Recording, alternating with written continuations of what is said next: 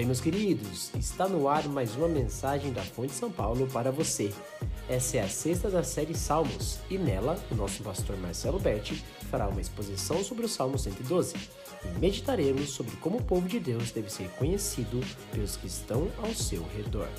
Para mais informações sobre a Fonte São Paulo, acesse o nosso Instagram, igrejafonte.sp. Fonte São Paulo, inspirando transformação pelo Evangelho. Mas semanalmente nós temos voltado os nossos olhos para as Escrituras e encontrado aqui nas Escrituras como é que nós podemos a, a transitar nesses dias mais difíceis, onde a nossa alma parece dividida, onde os pesares da vida parecem sobrecarregar o nosso coração. E nós vimos na semana passada um salmo maravilhoso, no Salmo 111, um Deus que se manifesta a nós no meio do exílio um Deus que fala, um Deus que, que faz e um Deus que se manifesta entre nós, no seu povo. No convívio da comunidade, no meio do povo de Deus, ele se faz presente, ele se faz claramente presente, ele faz a sua voz ser ouvida e ali ele se manifesta. Mas esse Deus, que é grande e poderoso e que faz grandes coisas, ele diz que é o temor a Ele que faz com que a vida vale a pena, é o temor a Ele que faz com que a vida seja, seja bem vivida. E no final do capítulo 111, nós vemos a, a, aquela frase que marca tanto a sabedoria do Antigo Testamento, que diz que o temor do Senhor, ele é o princípio da sabedoria. O temor do Senhor é o ponto de partida. E o que nós encontramos nesse salmo é algo que nós vamos encontrar em vários outros lugares. Ele serve como uma introdução para que eu e você possamos saber quem é que nós somos.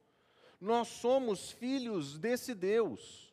Nós somos representantes desse Deus. Nós somos comunidade desse Deus que faz grandes coisas. Nós somos povo daquele que fez todas as coisas. Ele cria, ele redime, ele salva, ele intervém. E é esse o Deus que nós seguimos, é esse o Deus que nós vivemos. Talvez você já tenha ouvido a expressão que o filho do peixinho, peixinho é, e quem já conheceu meu filho tem certeza que em alguns lugares isso é perfeitamente verdade. Andando de máscara por aí, algumas pessoas dizem assim: Nossa, ele parece o seu filho. A gente tira a máscara, as pessoas falam: Não, com certeza ele é o seu filho. Porque é evidente que na cara dele está estampada a sua expressão. O que para muitas pessoas gera uma certa dó, coitado ele vai ter que parecer com o pai dele quando ele crescer. Quando as pessoas olham para nós como cristãos, o que é que eles veem a respeito do nosso Pai? Quando as pessoas nos olham como o filho desse Deus que se manifesta e faz grandes coisas, o que é que as pessoas veem? O que é que as pessoas enxergam? Quais são as características que nós temos que refletem quem o nosso Pai é? E é exatamente isso que o Salmo 112 faz. Ele inicia exatamente onde o Salmo 111 acaba, e ele começa a demonstrar onde os filhos, ou como os filhos desse Deus devem ser. Observe a simetria.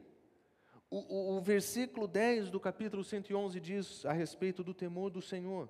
Mas olha como o Salmo 112 começa. Bem-aventurado o homem que teme ao Senhor.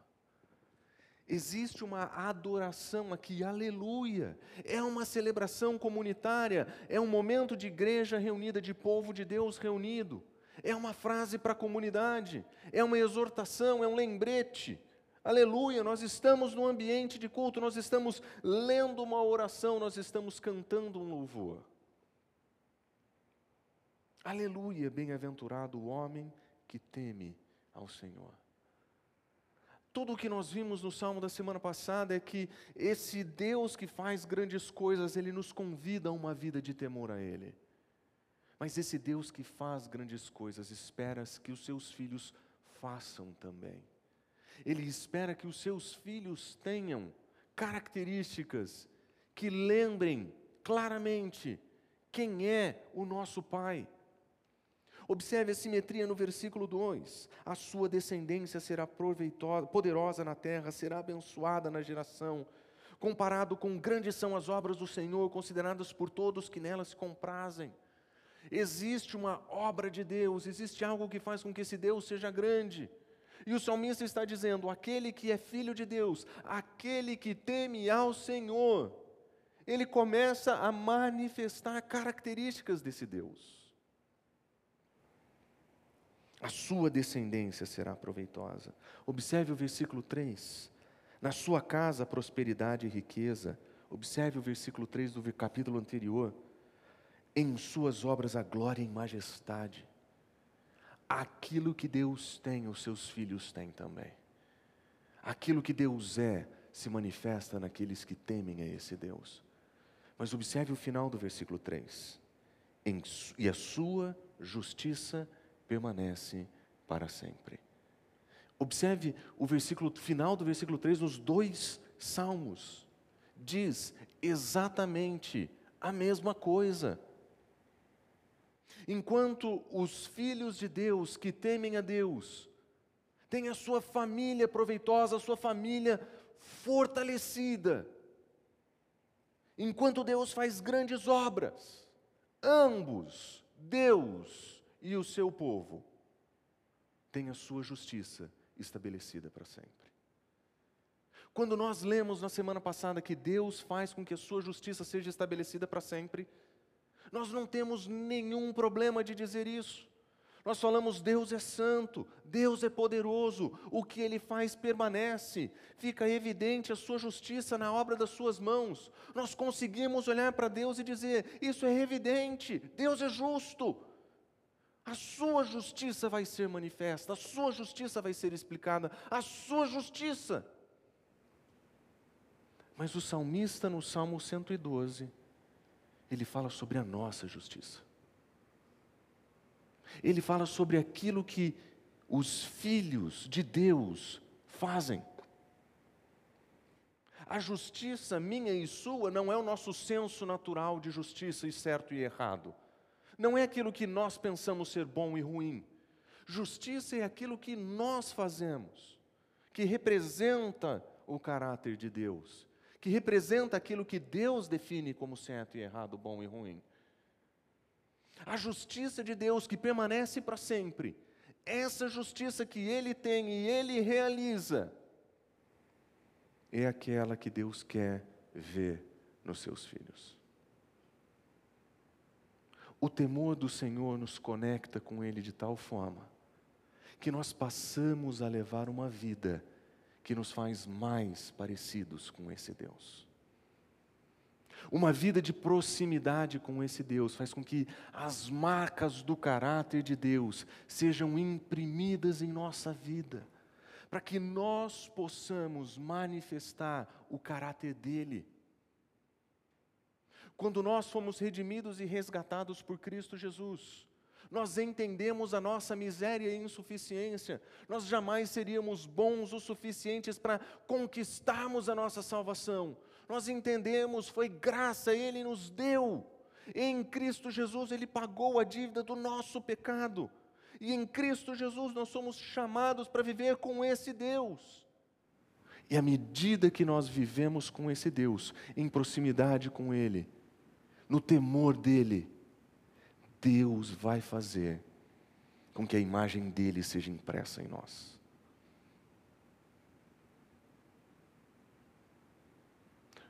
Um dos grandes privilégios de andar com Cristo e crescer com o Senhor e estar junto dele é que nós vamos começar a deixar o nosso senso de justiça, o nosso senso de certo e errado, e nós vamos receber do Senhor aquilo que é verdade, do Senhor aquilo que é correto, porque Ele vai imprimir em nós a sua justiça. Mas pense por um momento na, na força que o versículo 3 tem, do Salmo 112 para mim e para você. Ele diz o seguinte: Na sua casa a prosperidade e riqueza e a sua justiça permanece para sempre na mão de leitores que entendem o consumismo como a marca da fé, ou que a prosperidade financeira como a marca da fé. eles vão olhar para esse versículo e vão dizer: está vendo, você vai ser rico, está vendo, você vai ganhar dinheiro. Sabe aquele seu investimento que deu errado? O Senhor vai reverter. Eu vou dar a volta por cima. Mas observe como essas duas coisas andam lado a lado aqui. Ele está dizendo: a sua família vai ter prosperidade e riqueza, mas a justiça vai permanecer para sempre. Existe algo nesse verso que mostra para a gente que aquela ideia de que ser filho de Deus significa ganhar dinheiro e viver uma vida saudável, ou, ou aquela ideia de que você vai viver uma vida de riqueza e prosperidade material, se você for bom, Deus vai te deixar rico.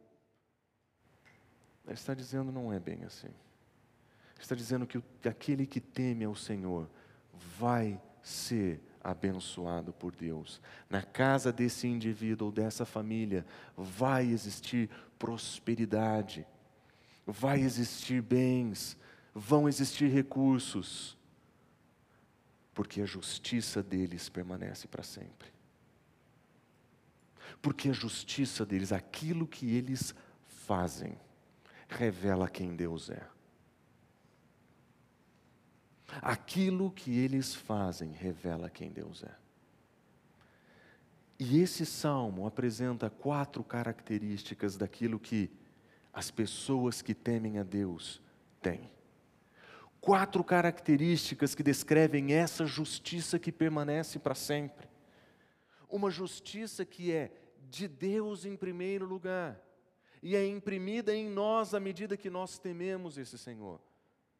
É aquilo que Deus opera nas nossas vidas quando nós andamos com Ele, ou quando nós finalmente aceitamos o convite de sermos transformados por Ele. Porque o nosso Senhor está pronto a andar conosco, está pronto a nos transformar, mas geralmente nós estamos ocupados demais para isso. Mas quando nós tememos esse Senhor, que nós temos, como o texto diz, prazer nos seus mandamentos, que nós, nos, nós encontramos alegria naquilo que Deus diz. Quando nós encontramos alegria naquilo que Deus diz, então aquilo que nós fazemos, a nossa justiça, permanece para sempre. As nossas obras, aquilo que nós fazemos, como resultado daquilo que Ele opera em nós. Temer ao Senhor e encontrar alegria nos seus mandamentos não é algo simples de se fazer. Temer ao Senhor e encontrar sabedoria talvez gere em nós um desejo de conhecê-lo melhor, de entendê-lo melhor, de estudar mais as Escrituras. Mas encontrar prazer naquilo que Deus manda é profundamente difícil, porque basicamente o que Deus pede de nós é aquilo que é contrário à nossa vontade inicial. Nós vemos a lei de Deus nos oferecendo padrões e limites. Nós vemos a vontade de Deus ser ali expressa. E frequentemente a sabedoria do Senhor, o ensino do Senhor está em oposição com o nosso coração. Mas quem teme ao Senhor, quem encontra alegria na sua revelação, ele vai fazer aquilo que Deus faz. Ele vai manifestar o caráter de Deus. E existem quatro características aqui, quatro marcas do povo de Deus que nós encontramos nesse salmo, que eu gostaria de mostrar para vocês. A primeira delas nós vamos observar no versículo 4, é que o caráter do povo de Deus é diferente. Porque o povo de Deus, ele reflete o caráter de Deus. O caráter do povo de Deus é completamente distinto. Observe o início do versículo 4, ele diz: Ao justo nasce luz nas trevas, na minha versão. Outras versões dizem que do justo nasce luz em trevas. Outras versões vão dizer que o justo ele promove luz nas trevas. A razão para essas diferenças de tradução é que, de fato, o texto tem suas ambiguidades, tendo sido escrito em hebraico, e iniciando com as primeiras letras do alfabeto, a ordem desse, a, a, a estrutura desse poema segue o alfabeto. E algumas frases precisam ser ajustadas para que as primeiras letras sejam encontradas ali. Mas o sentido dessa expressão é que a, o justo como representante de Deus, como aquele que faz com que a sua justiça permanece para sempre. Ele é luz em um ambiente de trevas. Ele leva a sua luz, ele manifesta a sua luz, ou dele mesmo nasce luz em um ambiente de trevas. Onde ele está, como luz que ele é, refletindo a luz do próprio Pai, ali ele é luz. E quando ele está em ambientes escuros, ali ele é luz.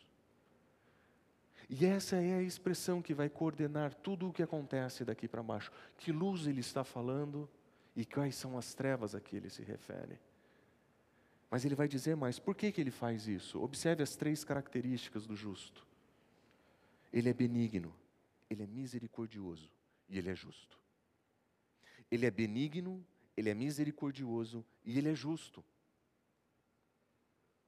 Essas três características que descrevem o justo aqui são características de Deus. Essas são características que nós encontramos por todos os lugares dos Salmos para descrever quem Deus é. Deus é bom, Deus é misericordioso, Deus é justo.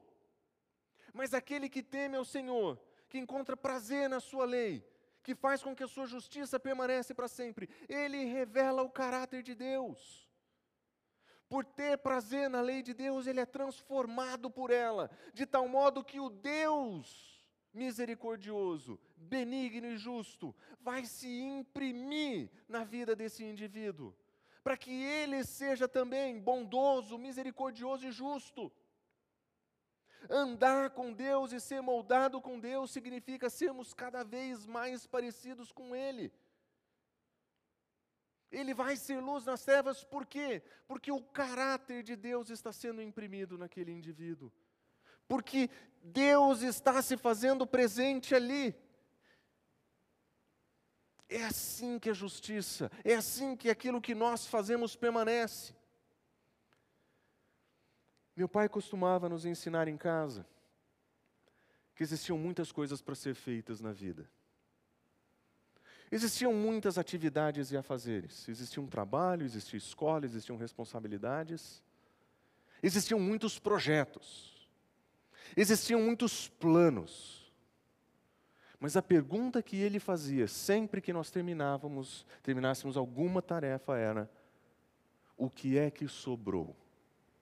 De tudo isso que você fez, o que é que sobrou em termos de ecoar na eternidade? O que é que você fez aqui que tem ecoado na eternidade? E muitas vezes nós fazíamos grandes projetos para a igreja, nós fazíamos grandes eventos, grandes afazeres, e nós estávamos realizando muitas coisas. E aquilo parecia bom demais, aquilo parecia grande demais, aquilo parecia espetacular para mim como adolescente jovem. Mas daquilo que foi feito, o que é que durou para sempre, só dura para sempre aquilo que é feito de acordo com a justiça de Deus. E aquilo que é feito de acordo com a justiça de Deus, isso permanece para sempre. Isso tem eco na eternidade.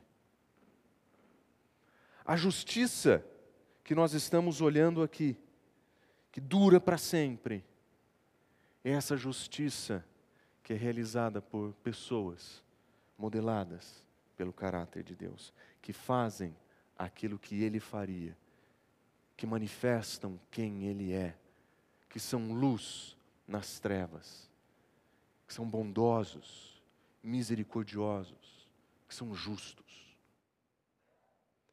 Aquilo que nós fazemos em toda essa estrutura, em todo o nosso trabalho, em todo o nosso investimento, tudo o que nós fazemos para que esse evento dominical aconteça, pode ser feito para o Senhor e pode ficar aqui mesmo.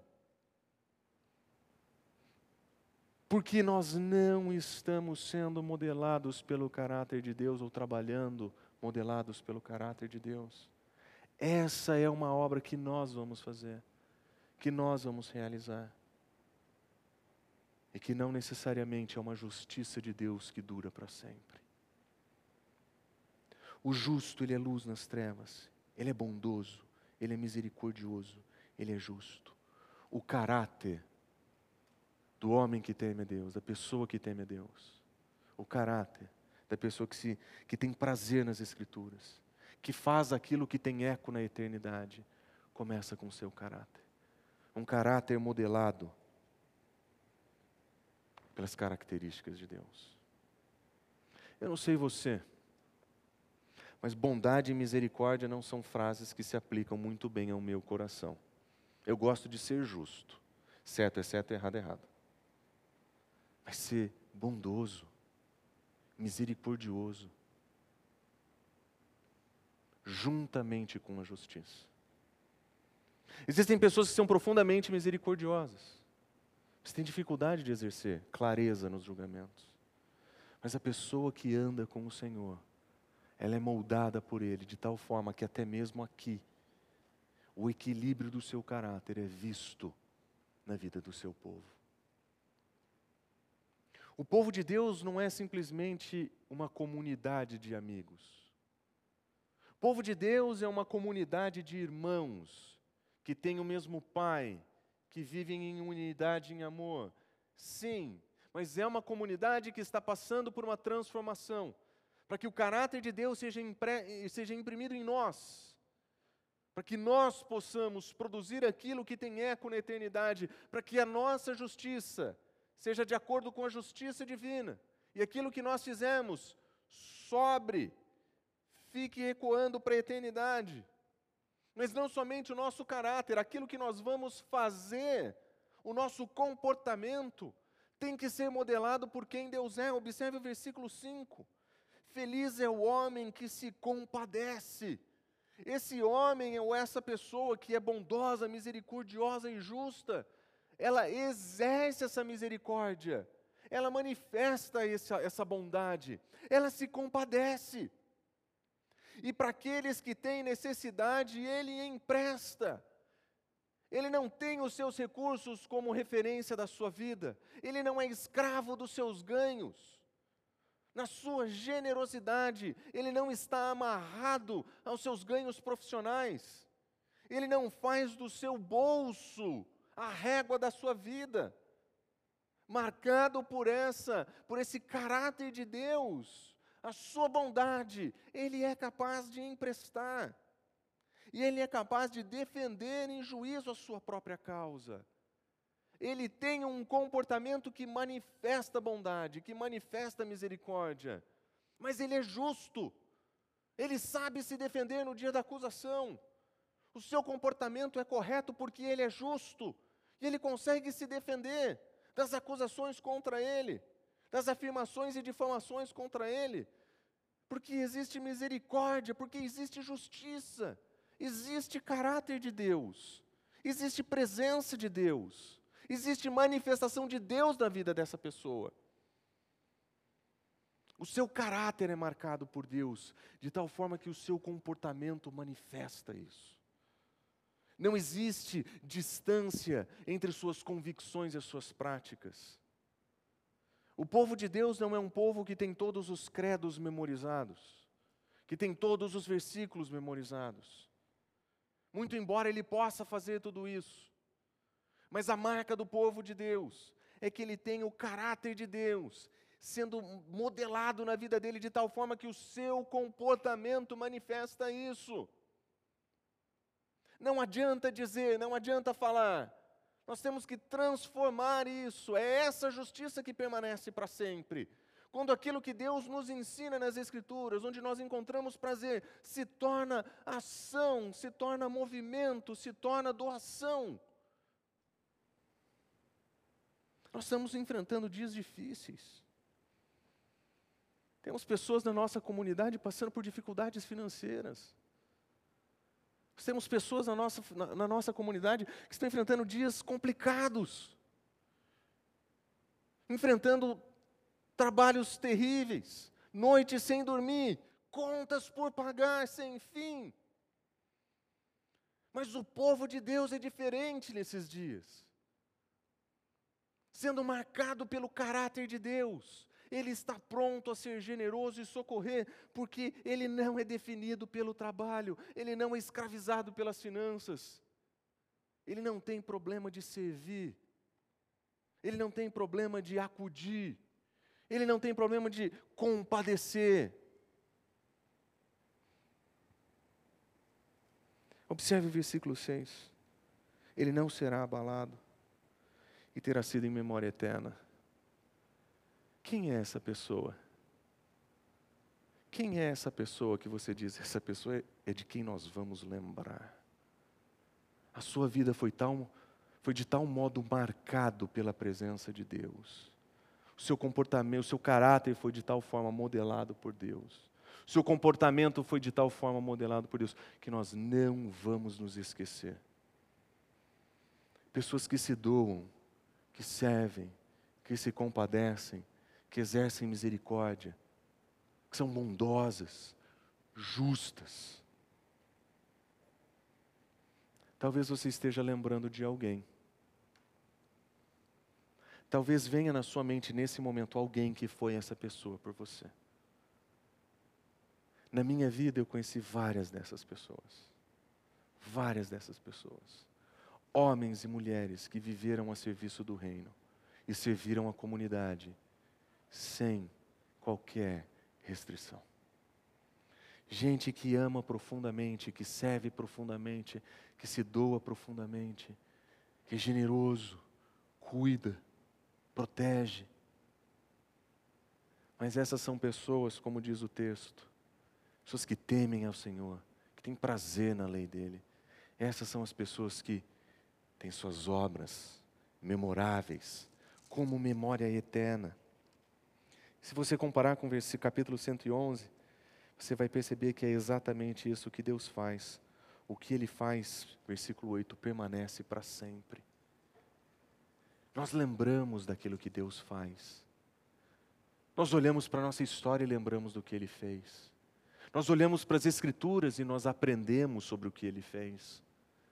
Mas quando nós vivemos isso aqui, nós lembramos daqueles que foram instrumentos de Deus na nossa vida. Nós lembramos daqueles que têm sua memória para sempre. Quando eu era criança, eu me lembrava do tio Silas, missionário, pioneiro no campo, alguém sempre pronto a servir, sempre pronto a cuidar, sua casa sempre aberta, seu coração sempre aberto, sabedoria sempre disponível. Passando por outras experiências em igrejas, Conheci homens e mulheres que foram modelados pela graça de Deus. Quem serão as pessoas modeladas por Deus desse modo na nossa comunidade? Sobre quem nós vamos conversar daqui 20, 30, 40 anos. Cujo amor, bondade, misericórdia, serviço nós vamos nos lembrar. Eu não sei o nome dessa pessoa, mas eu sei que ela teme ao Senhor. Eu sei que ela tem prazer nas Escrituras. E eu sei que aquilo que ela fizer vai ser lembrado.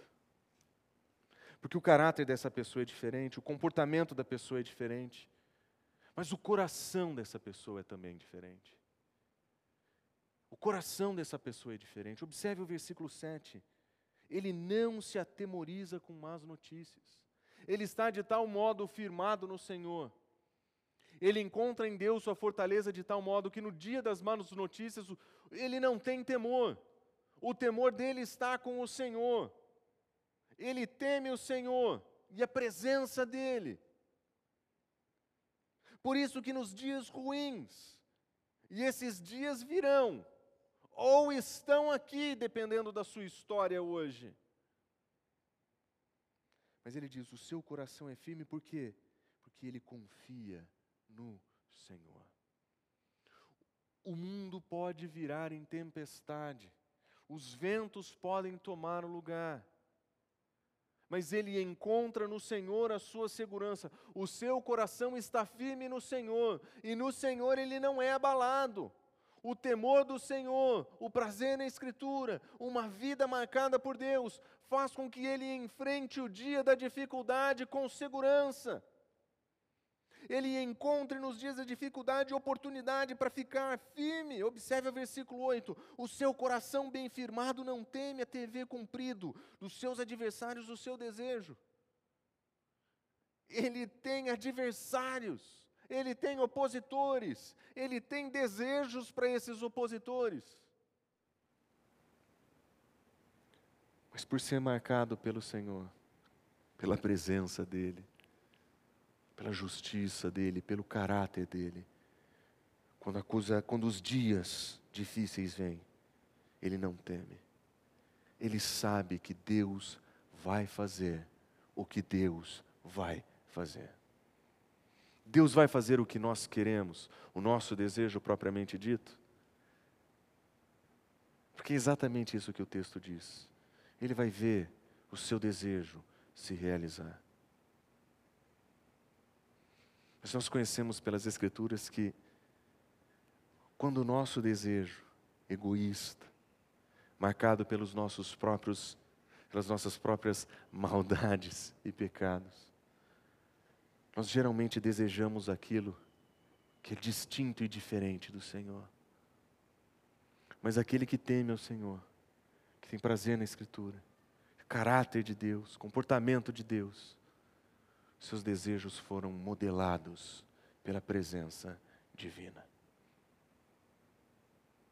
Até mesmo os seus desejos interiores do seu coração foram alcançados pela bondade misericórdia e justiça divina. De tal forma que aquilo que ele espera vai acontecer, porque ele espera aquilo que Deus vai fazer.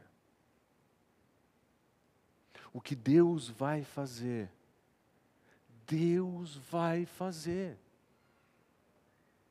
E quando nós desejamos o que Deus deseja, quando nós queremos o que Deus quer, nós teremos prazer no que Ele faz, mesmo quando o que Ele faz não era a nossa escolha número um.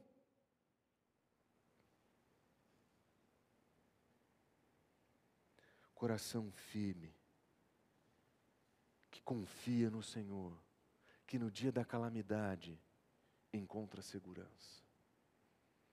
Essas últimas semanas tenho tido o privilégio de conversar com um grande amigo, Fernando perdeu sua esposa recentemente.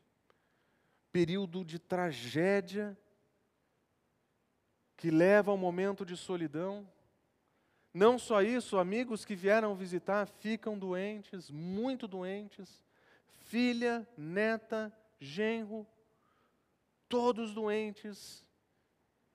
Gente indo para o hospital, precisando de cuidado, recém eh, enfrentando o luto. Eu ligo para ele e falo, Fernando, como você está?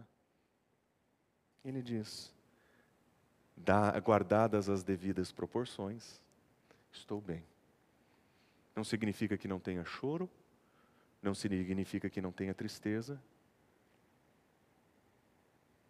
mas eu estou bem. Fernando, como você tem enfrentado suas dores, seus sofrimentos? Eu tenho vivido uma vida devocional. Eu tenho gastado meu tempo com o Senhor. Eu tenho voltado os meus olhos para as Escrituras. Eu tenho gastado e investido o meu tempo com Ele. O momento é de dor, o momento é de sofrimento, o momento é de calamidade. Mas aquele que tem temor do Senhor, que tem prazer na Escritura, que tem um caráter modelado por Ele, o um comportamento modelado por Ele. Ele não teme no dia das más notícias. Que o seu coração está firmado e confiante no Senhor. Poucos dias antes do falecimento da Jeane, nós conversávamos. E ele disse o seguinte: O que é que Deus, o que quer que Deus faça a partir daqui? O que ele fazer, o que ele fizer, vai ser bem melhor do que eu gostaria que ele fizesse. Ele sabia que existia a possibilidade do falecimento da sua esposa. Mas aquele que teme ao Senhor, o seu caráter, o seu comportamento, o seu coração são marcados por quem Deus é. Não significa que essas pessoas não sofram, não tenham dores e não enfrentam dificuldades. O que significa que eles não enfrentam sozinhos. Eles não enfrentam achando que eles têm todas as respostas e todas as soluções. Não, é na própria insuficiência e incapacidade de não ter nada por fazer naquela situação. Eles se entregam a um cuidado soberano de Deus. E ali eles desfrutam da presença de Deus. Não é fácil, não é fácil. Existe dor e sofrimento, existe dor e sofrimento. Mas o seu coração está firme e confiante no Senhor. Observe a diferença de resposta entre aqueles que têm o seu coração firme no Senhor e aqueles que não têm o seu coração firme no Senhor. O nível de desespero, de sofrimento que encontram nos dias de dificuldade. Por quê? Porque quando nós vivemos para o Senhor e encontramos no Senhor, na lei do Senhor, prazer, justiça, e o caráter dele vai sendo modelado em nossa vida o seu comportamento vai sendo modelado na nossa vida. O nosso coração é cuidado por Ele no dia da dificuldade. O coração está bem firmado. E essa pessoa que tem o seu caráter, o seu comportamento e o seu coração modelado por Deus, ele ainda tem tempo para manifestar a sua caridade. A sua bondade a sua misericórdia, a sua justiça. O fato de que ele não vive para os seus recursos e não tem nos seus recursos a sua prisão. Ele diz: ele distribui e dá aos pobres. Ele não está nem falando daqueles aqueles que estão ao seu redor. Não existe qualquer delimitação. Ele distribui. Lembre-se, essa é a pessoa que o Senhor agraciou com riquezas. Essa é a pessoa que o Senhor agraciou com prosperidade. Essa pessoa, ela consegue ser generosa. Aquele a quem Deus deu recursos desse mundo, Ele deu sabedoria para usar recursos desse mundo, para que possam emprestar a quem precisa e possam dar para quem tem necessidade. O povo de Deus é modelado pelo Deus do povo. O povo de Deus é uma comunidade marcada pela presença dEle, cujo caráter reflete quem Ele é, cujo comportamento é igual ao dele, cujo coração está firmado nele e que pode ser profundamente caridoso, generoso no uso dos seus recursos. Esse não é um indivíduo centrado nos seus planos, nos seus ganhos, nos seus sucessos, nas suas fortalezas, nos seus grandes investimentos. Essa é uma pessoa que é agraciada por Deus. Ela pode servir quem precisa. E é muito difícil. Vivemos no nosso contexto, onde nós encontramos a situação de, de, de pobreza por todos os lados. É muito difícil viver em uma cidade onde parece normal tropeçar em quem tem fome na calçada. Onde parece normal ver o resultado de escolhas terríveis, mas que, querendo ou não, são pessoas que ali passam por necessidade. Mas observe o que o salmista diz de novo: a sua justiça permanece para sempre. o que ele faz ao manifestar a justiça de Deus permanece para sempre. Quando nós olhamos para o nosso contexto e nós olhamos para esses valores e princípios do reino de Deus, nós precisamos nos perguntar se o modo insensível com o qual nós lidamos com esses tipos de sofrimento que estão a todo tempo ao nosso redor, se eles refletem de fato o caráter que Deus tem. O texto não está dizendo que você tem que dar dinheiro para todo mundo que te pede no semáforo. texto não está dizendo para você que você tem que atender todas as pessoas que você encontra na rua. O texto não está dizendo que você tem que pegar essas pessoas e levar para casa. O texto está dizendo que aqueles que são marcados pelo caráter do Senhor, eles fazem alguma coisa. Fazem uma parceria com quem cuida? Investem em missionários que trabalham? Servem em ministérios que atendem essas pessoas? Criam oportunidades de serviço dentro da igreja para servir essas pessoas? O texto não diz como ele distribui. O texto diz que ele faz, e o que ele faz permanece para sempre. O texto diz que a sua bondade, a sua misericórdia, aquilo que está no seu caráter, viram ações. E ele faz. A pergunta é: o que é que nós estamos fazendo como povo de Deus? O que é que nós estamos nos dias dos nossos sofrimentos, fazendo por aqueles que estão sofrendo? Como é que nós estamos olhando para fora? Como é que nós estamos enxergando esse sofrimento? E como é que nós podemos fazer alguma coisa para ajudar? Porque faz parte do caráter de Deus, faz parte do comportamento, faz parte do coração e da caridade daqueles que são modelados pelo Senhor. Quem teme ao Senhor, tem prazer nas Escrituras, faz aquilo que dura para sempre. E servir quem tem necessidade é um ato de justiça que permanece para sempre. É aquilo que nós fazemos que manifesta a justiça de Deus. Porque o versículo 4 já estabeleceu o padrão. O justo, ele é luz nas trevas. Ele provê, ele cuida, ele confia, ele distribui. O salmista não deu todas as respostas e não apresentou todos os princípios. Na sua poesia, ele nos lembrou de quatro valores, quatro princípios quatro valores e princípios que nós precisamos aprender a cultivar na nossa vida. Mas como nós vamos cultivar isso aqui? Como é que nós vamos ver isso aqui acontecer nas nossas vidas? E a resposta vem desde o começo do salmo. Quando nós tememos o Senhor, quando nós encontrarmos prazer na Sua palavra, então nós vamos ver essas coisas acontecerem nas nossas vidas.